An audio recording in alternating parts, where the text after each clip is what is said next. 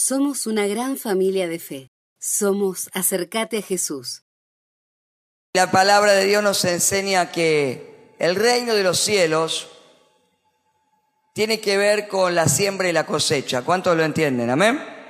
Es así. Tiene que ver con la tierra, tiene que ver con la semilla, tiene que ver con el fruto. Jesús usó, y la palabra de Dios también, tanto desde el Antiguo como en el Nuevo Testamento, todo el tiempo testimonios y ejemplos acerca de la tierra, acerca del fruto.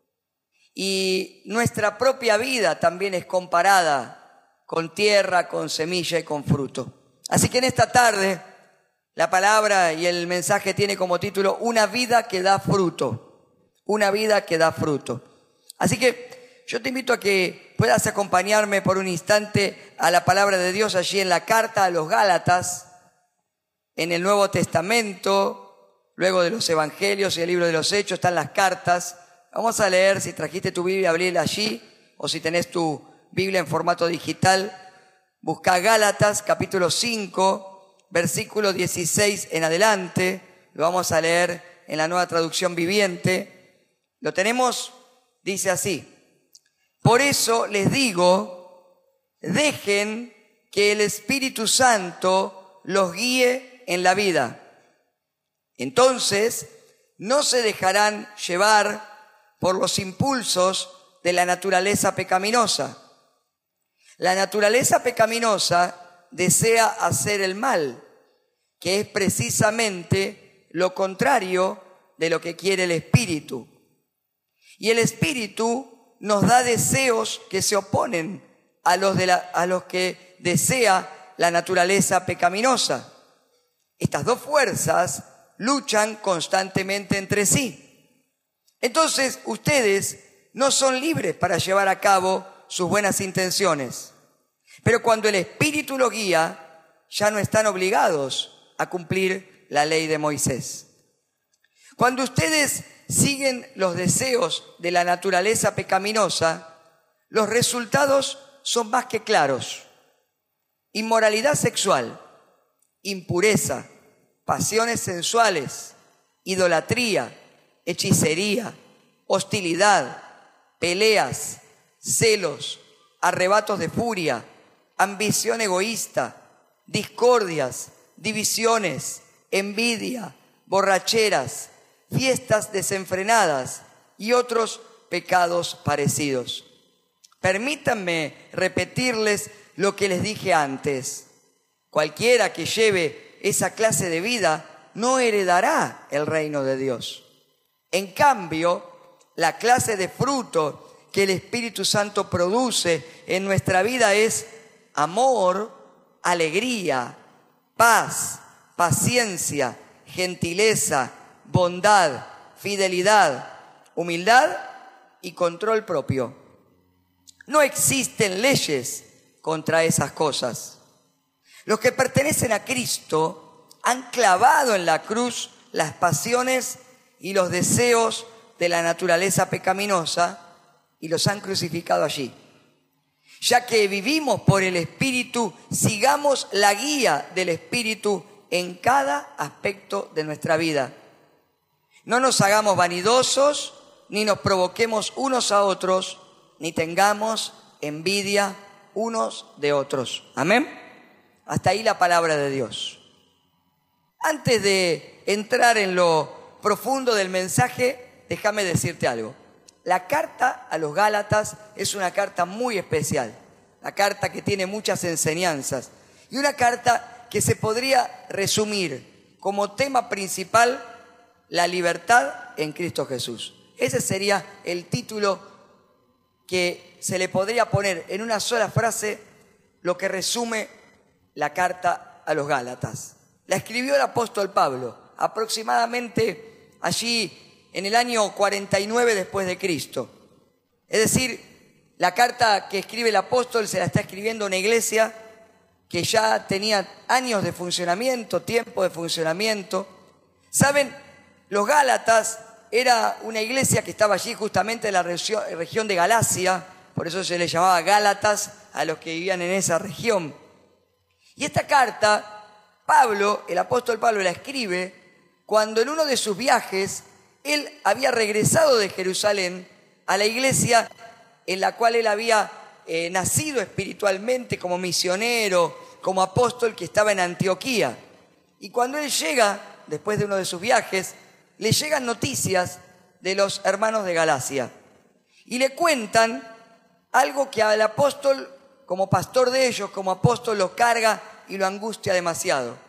Los hermanos que estaban allí en la región de Galacia, los Gálatas, se habían hecho cristianos a través del mensaje del propio Pablo en uno de sus viajes, el primer viaje misionero.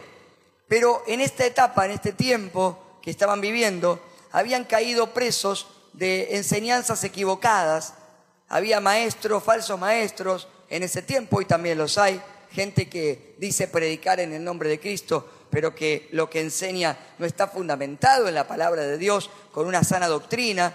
Y entonces esta gente que le había enseñado, le había enseñado mal a los, a los hermanos Gálatas, y ellos creían en ese tiempo que para poder ser cristianos, si ellos eran gentiles, es decir, eran del pueblo que no era judío, antes de poder ser cristianos tenían que participar de todos los ritos que tenía la ley de Moisés. Entonces los tenían que circuncidar, tenían que hacer un montón de, cumplimientos de la ley mosaica porque si no, no se sentían realmente puros, no se sentían realmente libres para poder disfrutar de lo que Dios tenía. Entonces, ¿qué le iba pasando a la iglesia de Galacia? Cada vez se hacía más religiosa y menos le daba lugar al Espíritu Santo. ¿Cuántos me siguen hasta ahí?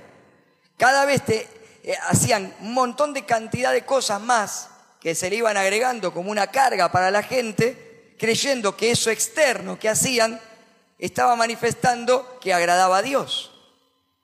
Sin embargo, su corazón, al no darle lugar al Espíritu Santo, cada vez se iba endureciendo más y entonces, para hacérselo sencillo y que todos lo puedan entender, se hacían los espirituales, pero no tenían nada de espirituales.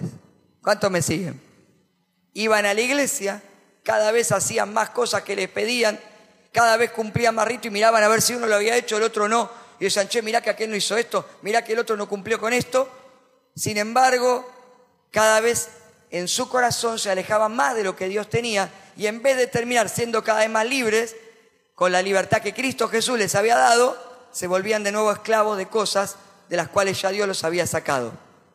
Así que el apóstol Pablo, ante esta situación, inmediatamente escribe esta carta para ministrarlos a, a, ellos, para afirmarlos, para exhortarlos, para corregirlos y para explicarles y recordarles que solamente Cristo es el único y suficiente Salvador. Amén.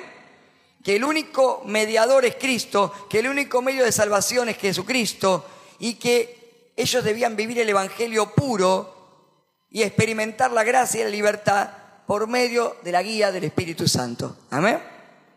Entonces, en ese sentir está escrita esta palabra. Y vos decís, pastor, qué bueno, qué linda enseñanza, pero ¿tendrá que ver algo con nosotros hoy? Tiene que ver todo, amén. Muchos años después, miles de años después, estamos en la otra punta del planeta, pertenecemos a los gentiles que hemos creído en Jesucristo, pero hoy estamos lejos de creer nosotros que debemos cumplir la ley de Moisés. Lejos estamos de creer o de intentar practicar circuncidar a alguien para hacerlo cristiano, ¿o no? Son cosas que si yo te hablara dirían, no tiene nada que ver con nosotros. Ahora, escuchen esto, las formas, los tiempos cambian, pero lo espiritual siempre se va repitiendo. Entonces, el pasaje que acabamos de leer y la palabra que hoy nos habla, nos enseña algo y lo vamos a aplicar acerca de cómo Dios quiere que nosotros porque el apóstol Pablo se lo está hablando a los Gálatas en un momento determinado y les habla incluso en el pasaje que le leí acerca de la ley de Moisés. Pero lo que está explicando son verdades espirituales profundas y luchas espirituales que tenemos todos. Amén. Hoy nosotros no luchamos contra ver si hay que cumplir o no la ley de Moisés, pero sí debemos ser una iglesia que viva la libertad en Cristo, que experimente la gracia, que experimente la llenura del Espíritu Santo. ¿Cuántos dicen amén? y que podamos ser guiados por el Espíritu Santo. para vivir una vida cristiana plena. No ser religiosos que vienen a la iglesia una vez por semana o dos veces por semana, que nos hacemos los cristianos, que nos hacemos los espirituales, pero que luego llevamos una vida diferente. Y de eso se habla, habla la palabra, amén. Y de eso es lo que vamos a hablar en esta tarde. Amén. ¿Cuántos están listos? Entonces vamos a tomar los principios, pero como ustedes siempre saben, nunca predico sin ubicarnos en contexto, sin entender dónde, cuándo fue escrita una palabra, por quién fue escrita y desde ahí tomar la palabra para nosotros hoy, interpretarla para nosotros a través del Espíritu Santo, porque toda la escritura, dice la, palabra de sí misma, es inspirada por Dios. Amén. Y útil para enseñar, para redarguir, para instruir, es decir, nos ayuda a que nuestra mente eh, se renueve, nuestro corazón se abra, nuestro espíritu sea transformado por el poder del Espíritu Santo. Amén. Entonces me gustaría dividir en tres bloques este mensaje. La primera parte que te quiero compartir es el versículo 16 al 18. Hoy voy a hacer un mensaje más de alguna manera expositivo, ¿no? De la palabra, más versículo por versículo. Tal vez distinto a como a veces les predico, pero es necesario para poder entender lo que el Espíritu Santo nos quiere decir hoy. ¿Amén? ¿Estás ahí entonces? Vamos a leer el versículo 16 al 18. Dice, lo volvemos a repasar. Habiendo eh, eh, hecho esta introducción lo vas a entender mejor todavía. Y para nosotros también. Por eso les digo, ahora pensá que el Señor nos está hablando a nosotros ahora, ¿sí? Porque así nos está hablando. El Señor nos dice a nosotros, les digo, dejen que el Espíritu Santo los guíe en la vida. Toca lo que tenés al lado decirle, deja que el Espíritu Santo te guíe. Amén. Deja que el Espíritu Santo te guíe. Entonces dice el versículo 16, no se dejarán llevar por los impulsos de la naturaleza pecaminosa. En la otra versión dice de la carne, ¿no? Por los deseos de la carne. La naturaleza pecaminosa desea hacer el mal, que es precisamente lo contrario de lo que quiere el espíritu. Y el espíritu nos da deseos que se oponen a lo que desea la naturaleza pecaminosa. Estas dos fuerzas luchan constantemente entre sí. Entonces ustedes no son libres para llevar a cabo sus buenas intenciones. Pero cuando el Espíritu Santo los guía, acá a los Gálatas le dice, ya no están obligados a cumplir con la ley de Moisés. Y hoy podríamos decir nosotros, si lo llevamos a nuestra vida, ya no estás obligado a ser un religioso, porque sos libre en Cristo para vivir un evangelio puro. Amén. No tenés que hacerte el espiritual, sos espiritual. ¿Cuánto dicen amén? ¿Se dan cuenta? Ahora, ¿cómo lo aplicamos a nuestra vida esto? Miren, hermanos, necesitamos primeramente entender la frase fundamental. En este pasaje, tres veces, en esta parte de la carta, tres veces Pablo dice, déjense guiar por el Espíritu. Tres veces habla de ser guiado por el Espíritu. Hace referencia esta palabra guiar a alguien que camina con nosotros y que vive en nosotros. Un caminante, alguien que nos acompaña, un acompañante, que nos llena, que nos rodea. Hace referencia a alguien que está dentro y rodeando. Hermanos queridos, quiero decirte algo. Si vos recibiste a Cristo en tu corazón, el Espíritu Santo vive dentro tuyo y vive dentro mío. Amén. El Espíritu Santo de Dios vive en nosotros. El Espíritu Santo viene a ser morada en nosotros. Somos templo del Espíritu, casa del Espíritu Santo. Amén. No es que el Espíritu Santo vive acá dentro de la iglesia y cuando me voy, ya está. Voy a ver al Espíritu Santo, está en la iglesia. No, somos nosotros templo del Espíritu. Llamamos templo por costumbre, por tradición, por culturalmente, decimos templo al edificio donde nos reunimos, pero en realidad esto no es templo. El templo donde hecho por manos humanas se terminó el día en que Jesucristo entregó su vida, dijo consumado es, ¿se acuerdan? Y el velo del templo del pueblo judío, el velo del templo de Salomón se rasgó por la mitad de abajo hacia arriba, sí, se abrió. Y el lugar santísimo donde sí estaba en ese tiempo la presencia de Dios, solamente habitaba allí, ya no estuvo más allí. Porque a partir del sacrificio de Cristo Jesús, cada vida, cada ser humano que recibe a Cristo en su corazón, se vuelve templo del Espíritu Santo de Dios. ¿Cuántos dicen amén? Por lo tanto, dentro tuyo y dentro mío vive el Espíritu Santo. Amén. Es Dios mismo viviendo en nosotros en la figura del Espíritu. Nuestro Dios es Padre, Hijo y Espíritu. Y el Espíritu Santo vive en nosotros. El Espíritu Santo se levanta con vos a la mañana. El Espíritu Santo se acuesta con vos. El Espíritu Santo sigue activo dentro tuyo, intercediendo por vos cuando estás durmiendo. ¿Cuántos saben eso? Pidiendo a Dios. El Espíritu Santo te habla. El Espíritu Santo te enseña. El Espíritu Santo te guía. Nos guía. Pero ¿cuál es el tema? Necesitamos dejarlo obrar. Amén. Tenemos que dejarlo actuar.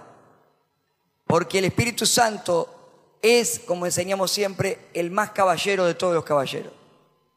No se va a ir nunca de nosotros, pero sí se contrista, dice la palabra. Por eso el apóstol Pablo dice, no entristezcáis al Espíritu, no menospreciéis las profecías. ¿Por qué? Porque cuando yo dejo de, de darle valor a las cosas de Dios, menosprecio la profecía, menosprecio la palabra. Hay gente que dice, ah, ¿para qué va a ser la iglesia? ¿Para qué sirve leer la Biblia? ¿Para qué tanta palabra? Para... Entonces estoy menospreciando las cosas de Dios. Y cuando le doy menos valor, menospreciar significa darle menos valor, ¿sí? ¿Alguna vez fuiste a vender algo y alguien te lo menospreció? ¿Te pasó o no? Vos decías, esto vale 100, no, esto vale 10, Eso es cuando menosprecian el valor de algo. Cuando nosotros no le damos el valor que tiene la palabra, no le damos el valor que tiene la oración, no valoramos estar en la iglesia, menospreciamos las cosas de Dios, el Espíritu Santo dentro nuestro se entristece. Y yo quiero preguntarte algo. Cuando vos estás contento, ¿te dan ganas de hablar o de quedarte callado? Hablar. Cuando estamos felices, cantamos. Cuando estamos felices, hablamos. Cuando estamos felices, nos movemos. Cuando estamos tristes, ¿cómo andamos? ¿Cómo te parece que estará el Espíritu Santo cuando está entristecido? Exactamente igual que cualquier persona, porque Él es la tercera persona de la divinidad, la tercera persona de Dios. Entonces, cuando el Espíritu Santo se entristece en nosotros, no es que se hace chiquito, ¿eh? que una vez escuché y dice, el Espíritu Santo se hace chiquito, no es que se hace chiquito. Si nuestro Dios es Rey de Reyes, Señor de Señores. Que esté triste no significa que sea más chico. ¿Se entiende o no? Que se entristezca es porque se duele porque en vez de dejarnos guiar por Él, hacemos lo que nos parece. Porque en vez de escuchar sus consejos, escuchamos el consejo que nos dicta, dice, nuestra naturaleza pecaminosa. Entonces, el apóstol Pablo está diciendo, déjense guiar por el Espíritu. Porque el Espíritu Santo te va a enseñar y te va a hacer vencer frente a esta lucha.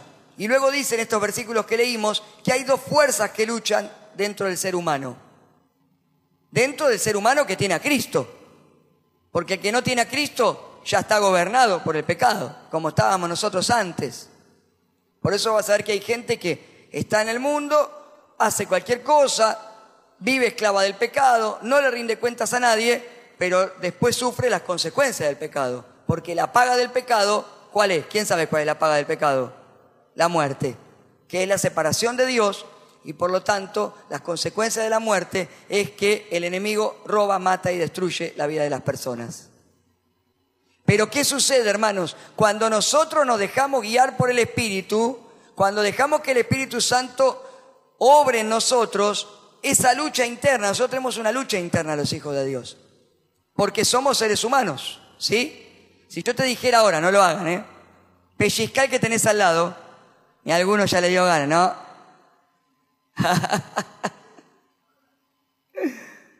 si vos pellizcás que tenés al lado, ¿qué te va a decir? Aleluya, hermano. ¿Te va a decir eso?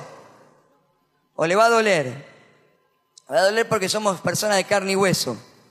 Nos duelen las cosas, sentimos igual que todo el mundo, tenemos las mismas tentaciones, caminamos por el mismo mundo, tenemos las mismas cosas que todo el mundo y tenemos luchas. Y somos seres humanos que así como nos duele que nos pellizcan, también nos duele que nos pasen cosas que no esperamos. También caminamos y somos tentados por cosas que el enemigo, nuestra propia naturaleza, nos tienta. Tenemos tendencia, ¿qué les parece? Naturalmente, ¿qué tenemos tendencia? ¿A hacer lo bueno o lo malo? Lo malo. ¿Cuántas veces decimos, ay, perdón, no, te lo, no quise decir eso?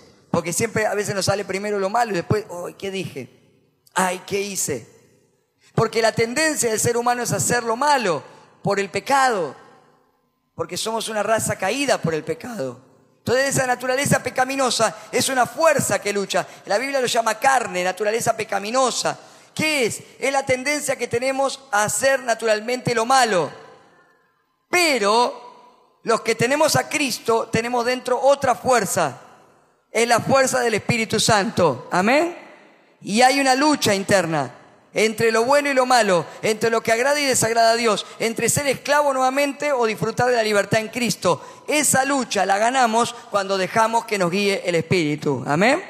Cuando dejamos orar al Espíritu. Y quiero decirte algo, hay dos fuerzas luchando, pero hay una que es superior. El Espíritu Santo es más grande que cualquier cosa porque Cristo venció y Él nos hace más que vencedores. Amén. Dale fuerte el aplauso al Rey. Aleluya.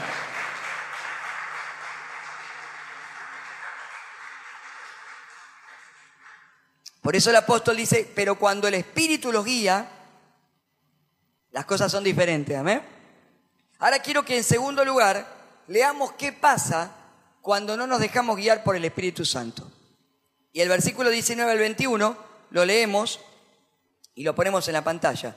Versículo 19 al 21. Cuando ustedes siguen los deseos de la naturaleza pecaminosa, es decir, no escucho al Espíritu Santo, no le doy lugar en mi vida, sigo haciendo lo que me parece, dejo de orar, dejo de congregar, dejo de buscar la presencia de Dios, no adoro. ¿Qué pasa? Y gana la naturaleza pecaminosa. Entonces, cuando gana la naturaleza pecaminosa, los resultados, dice, son más que claros. Y lo que nos pasa es lo mismo que le pasa al que no conoce a Cristo. Caemos en los excesos, en las cosas de este mundo, inmoralidad sexual, impureza, pasiones sensuales. ¿Qué habla de impureza? La impureza es, no es que estoy sucio, es malos pensamientos. Pensamientos mundanos, pensamientos feos, pensamientos desagradables. Pasiones sensuales, idolatría, hechicería, hostilidad, peleas, celos, arrebatos de furia, ambición egoísta, discordias, divisiones, envidia, vuelvo de nuevo a tomar lo que había dejado, vuelvo a emborrachar, participo de fiestas desenfrenadas. ¿Está mal participar de una fiesta, pastor? No. Pero ¿hasta dónde está el límite? Porque uno puede ir a una fiesta, pero tiene que saber hasta dónde un hijo de Dios participa de cosas o no. ¿Se entiende o no? No puedo participar de fiestas desenfrenadas, ser cualquier cosa, como hace la gente del mundo. Porque eso es de lo que Dios nos sacó. Entonces cuando esas cosas, dice, esos pecados, se anidan en nosotros cuando dejamos que nuestro corazón se contamine, nuestra mente, de cosas que no le agradan a Dios. No importa que te vea o no te vea el pastor, no importa que te vea o no te vea el líder, no importa que te vea o no te vea tu hermano, no importa que te vea o no te vea tu esposa, tus hijos, tus padres. El Señor lo ve. ¿Cuántos lo entienden? no es solamente que lo ve, porque gente, yo antes creía que sea, el Señor lo ve, porque creía que era como el ojo de gran hermano, las cámaras, que Dios está mirando todo. No, si Él vive dentro mío. ¿Se dan cuenta o no? Yo una vez aprendí que si yo estoy en un lugar, en cualquier lugar donde esté, el Espíritu Santo está dentro mío. No se va más. Está con nosotros. Así que cuando yo estoy pecando, el Espíritu Santo está allá dentro mío dice, ¿qué estás haciendo? ¿De qué me estás haciendo partícipe? Si esto no era lo que yo quería para vos no hagas esto. Pero si dejamos que nuestra naturaleza pecaminosa nos dicte, vamos a hacer lo malo. Y cuando hacemos lo malo, el Espíritu Santo dice, bueno, me voy a callar la boca porque no me escucha y voy a esperar, aunque me duela, hasta que se dé cuenta. Entonces, hermanos, cuando nos pasan esas cosas, el apóstol Pablo dice, cualquiera que lleve esa clase de vida no heredará el reino de Dios. No podemos reclamar la herencia del reino si no actuamos como verdaderos hijos de Dios. ¿Cuántos me siguen hasta ahí? Hay gente que quiere las bendiciones, pero no está dispuesta a pagar el precio por la bendición. ¿Se dan cuenta? Señor, yo quiero que renueves la intimidad en mi matrimonio, pero mi celular está lleno de pornografía. Entonces Dios no puede obrar ahí. Porque quienes practican tales cosas no heredan el reino de Dios. ¿Se dan cuenta? No, hay, no puedo tomar la herencia. La herencia es lo que me corresponde, lo que puedo tomar para mi vida. ¿Cuánto me siguen hasta ahí? Señor, yo quiero que bendigas mi economía. Quiero que todo lo que hoy escuchamos en la palabra de la ofrenda se cumpla. Yo quiero que vos me des trabajo nuevo, que vos eh, multipliques las ventas, que me aumente el sueldo. Pero después cuando el Señor provee, no le separo lo que es de Dios, no traigo los diezmos, le doy las ofrendas a Dios. Entonces el Señor, ¿qué dice en Malaquía? Me habéis robado. Y el pueblo le decía, se había apagado en el espíritu, ¿en qué te hemos robado? Y el Señor dice en Malaquía, ¿no? En sus diezmos y ofrendas. Entonces cuando yo voy haciendo lo que la carne me dicta, lo que, lo que la naturaleza pecaminosa me dicta, me vuelvo una persona, por ejemplo, en ese caso egoísta, porque ya quiero todo, no, no entiendo que tengo que dar, que es más bienaventurado dar que recibir. No puedo darle a Dios lo que es de Dios. Entonces no puedo. ¿Y qué hace el enemigo? Ahí entra el enemigo. Y él viene a robar, a matar y a destruir. Pero la puerta la abrimos por nuestra naturaleza pecaminosa. ¿Amén? Hay gente que le echa la culpa al diablo de todo. Pero no todo es culpa del diablo. Primero empieza por nosotros mismos. ¿Se dan cuenta? Hay este diablo que me hizo pecar. Diablo inmundo que me... No, no. No es así. Somos nosotros los que tenemos que arrepentirnos y cambiar. ¿Cuántos dicen amén? ¿Cuántos me siguen? Les voy a contar uno, un chiste, pero había uno que decía siempre, este diablo que me hace olvidar la Biblia, este diablo que me hace que no me traje la Biblia. Entonces, un día el diablo lo esperó en la puerta de la iglesia y salió atrás de un cartel como este que está aquí y le dijo, toma, hermano, toma la Biblia, pero no me eche más la culpa a mí de lo que no hago. ¿Se dan cuenta? No es todo del enemigo, es lo que nosotros dejamos entrar en nuestra vida. ¿Cuánto me siguen? Hay cosas que no tienen que entrar. Amén. Que no tienen que entrar. Y si entraron, tienen que salir. Porque nuestra vida está consagrada para Dios. Amén. Un día dije una mentira porque al zafar y no me arrepentí. Hay una mentirita. Ya abrí una puerta y no pedí perdón. Al otro día, otra mentirita más. Al tercer día, otra. De repente me encuentro que para ir zafando me acostumbro a mentir y abrí una puerta y volví de nuevo a un, a un pecado que tal vez ya había dejado. Porque la mentira también es un pecado y porque Satanás es padre de mentira, ¿me? ¿Se dan cuenta como les doy ejemplos que nos pasan en nuestra vida cotidiana? Yo ya dejé un vicio y vuelvo y dice, no, pero es una fiesta, ahora viene la fiesta. ¿Saben cuántos cristianos vuelven a caer en los vicios en las fiestas? Un montón. ¿Por qué? Porque dice, no participes de fiestas desenfrenadas. ¿Cuántos me siguen hasta ahí? ¿Qué es la Navidad? Es Jesucristo. Amén. La Navidad no es, por más que lo importa, voy a armar el arbolito, querés poner un regalo, pero no es el arbolito la Navidad. ¿Se dan cuenta? Pues hay gente que dice, no armen el árbol, no pongan el árbol. Vos no vas a ir a postrarte ante el árbol. Pero hay gente que no arma el árbol, pero en la Navidad se vive una fiesta recontra desenfrenada come hasta el otro día, no puede ni levantarse, después falta la iglesia el día de la oración porque está descompuesto, tiene que tomar cinco basal. Pero no armo el árbol, porque eso es pecado. ¿Cuántos me siguen? Diciendo claro, no son leyes, religiosidades lo que Dios quiere. Quiere un corazón dadivoso, un corazón entregado, un corazón que se deje guiar por el Espíritu. Amén. La Navidad es Jesús. Amén. La luz de este mundo, Emanuel, Dios con nosotros. La Navidad es para que nos reunamos con la familia y tengamos una oración y después compartamos la mesa en bendición, sin pelea, sin pleito, sin discordia, sin beber en, demasía, porque todas esas cosas que leímos recién no le agradan a Dios, amén. Y no hay que dejar que el enemigo entre en nuestra vida. ¿Saben cuántas veces pasa que pasa en la fiesta y después terminan las mismas familias, a veces cristianas, peleadas entre sí. Este no se habla más, el otro no vino más. ¿Desde cuándo? ¿Desde cuándo que no te ves? Y hay desde la Navidad. ¿Cómo? Nuestra fiesta de unidad, nuestra fiesta del pesebre, nuestra fiesta de la cual Dios unió al Padre con los hombres a través del sacrificio de Cristo, llegando el Salvador, se vuelve el lugar donde la naturaleza pecaminosa gobierna sobre la vida de aquellos que aman a Dios. No debe ser así. Pero después pongo un versículo bíblico en el estado. No, ponelo el versículo bíblico. Pero viví la vida en Cristo, la gracia de Dios, la libertad en Cristo Jesús. ¿Cuántos dicen amén? ¿Lo entendés? Hay otra clase de vida. Podría seguir dando muchos ejemplos, pero está más que claro y quiero terminar el horario. Hay otra clase de vida. Tocar lo que tenés al lado y decirle, hay una vida mejor. Hay una vida mejor, amén. Es la vida del Espíritu. Es la vida del Espíritu.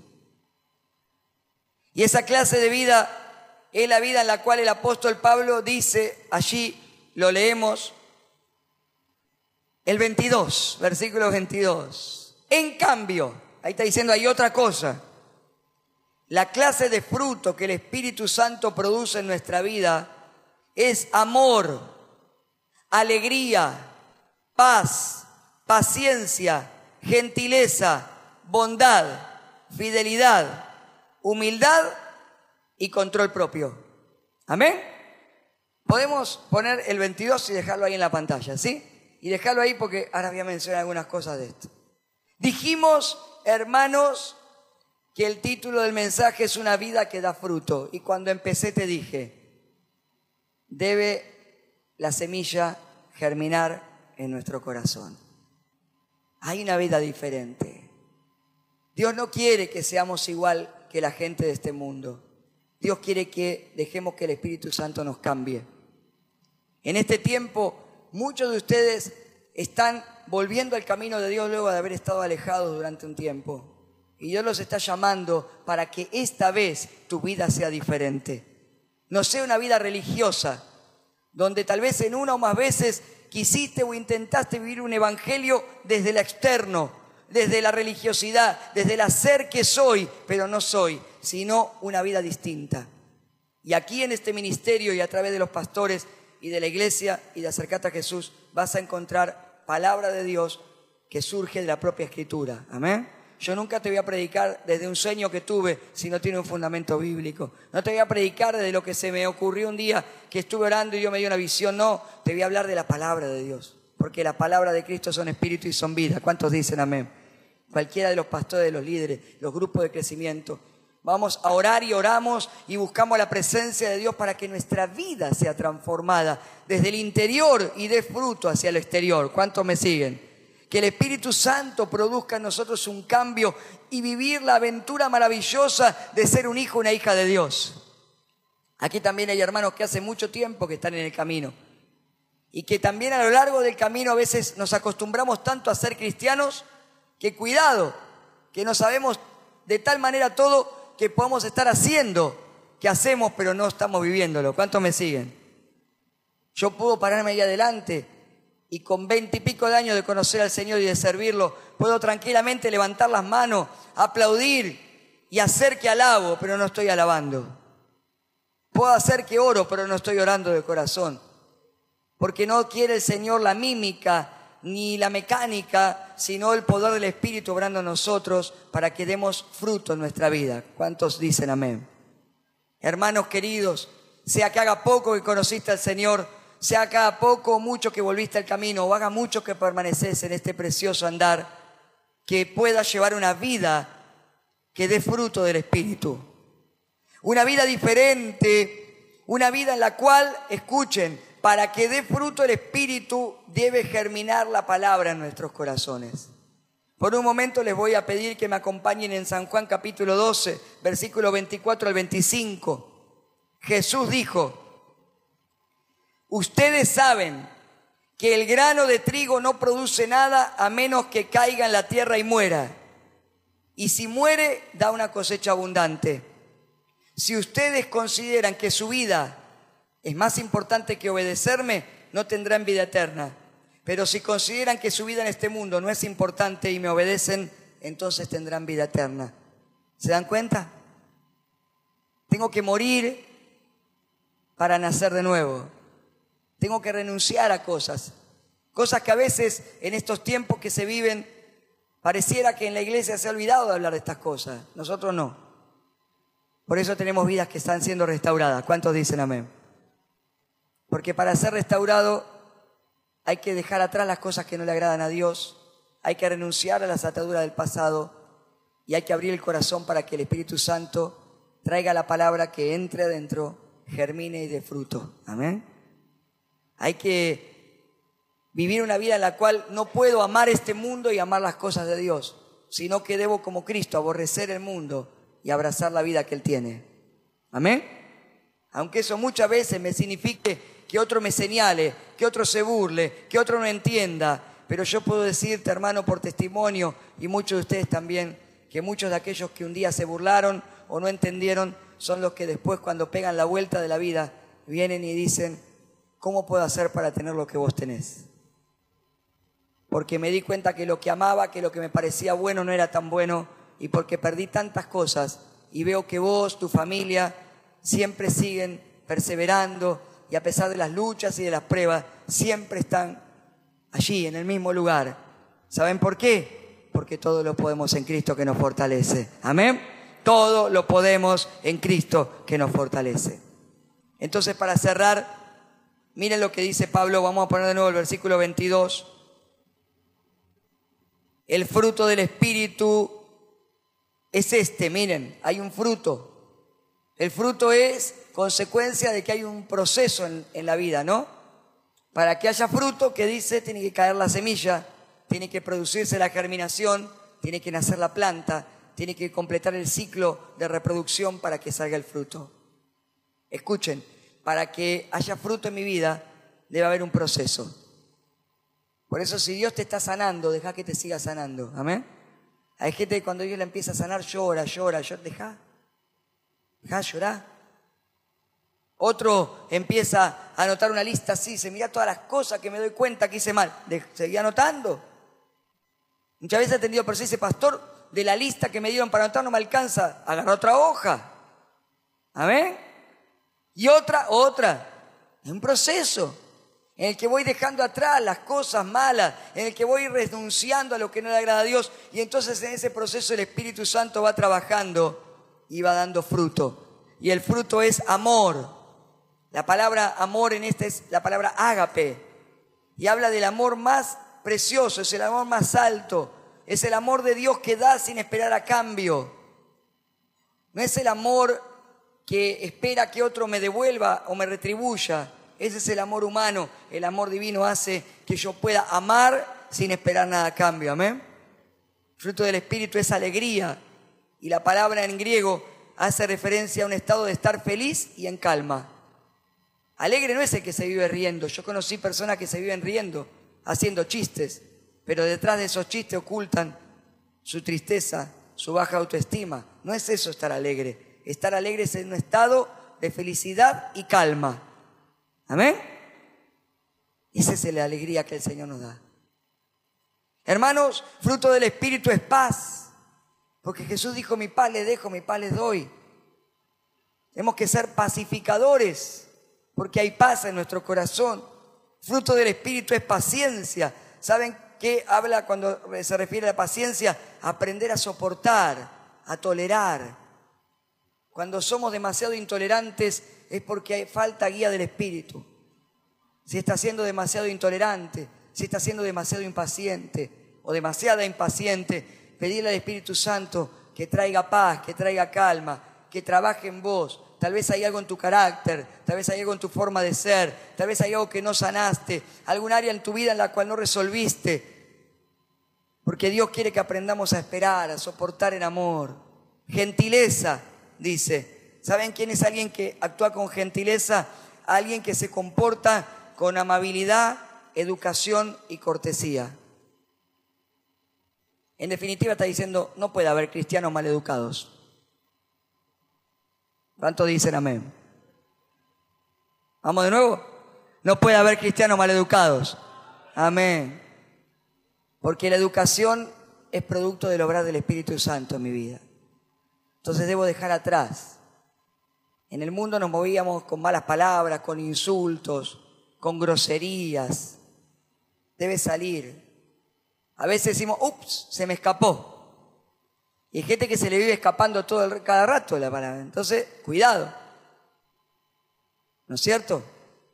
Porque conocí al testimonio de un hermano y dice, bueno, estaba clavando un clavo para un cuadro y tum, tum, pum. Y cuando se puso el así, dijo, aleluya. No, no dijo eso. Se enojó, y dijo, dice, perdón, Señor. Pero hay gente que lo vive diciendo sin golpearse el dedo con el clavo. Entonces, ¿qué tengo que hacer? ¿Qué dice la palabra? De la abundancia del corazón habla la boca. Cuanto más me lleno del Espíritu Santo, mi lenguaje cambia. ¿Cuántos dicen amén? Cuanto más me dejo guiar por el Espíritu, mis palabras van a cambiar. Hermanos, bondad es alguien que se compromete, perdón, que, se, que promueve el bien.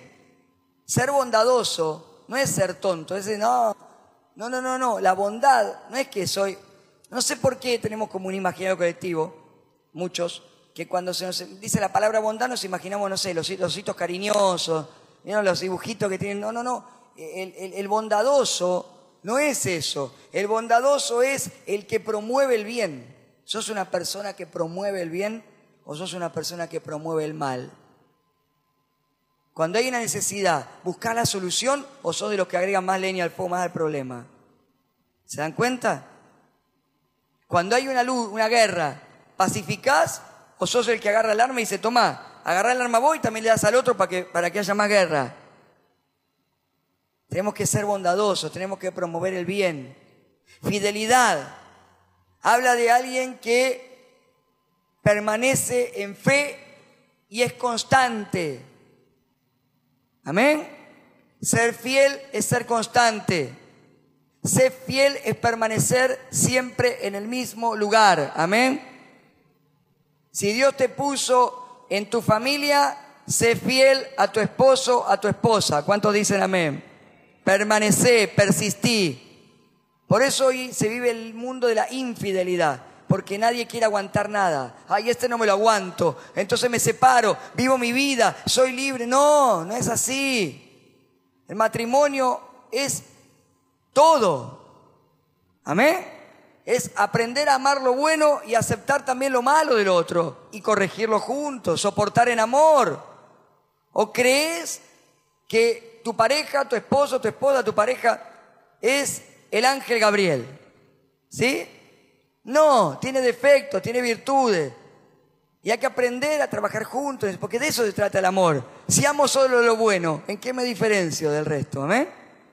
Pero si aprendo a amar también, en las debilidades, en las dificultades, ahí marco la diferencia, ser fiel, ser fiel a los hijos.